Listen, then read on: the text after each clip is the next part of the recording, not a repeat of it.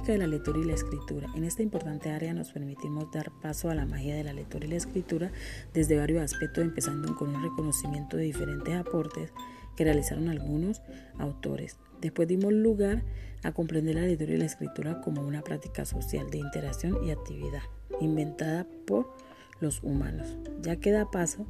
a la comunicación, conceptualizando en mi criterio, fue muy significativo, ya que la docente Paula Cuaram estuvo en la capacidad y buscó las estrategias necesarias para acercarnos a estos conocimientos ya que en estas apuestas pedagógicas marcaron mi vida positivamente porque se logra movilizar el conocimiento y se da lugar a la retroalimentación. Desde otra mirada nos permitimos abordar muchos temas, entre ellos la actividad rectora y bases curriculares, analizando y dándoles el valor al, al contexto.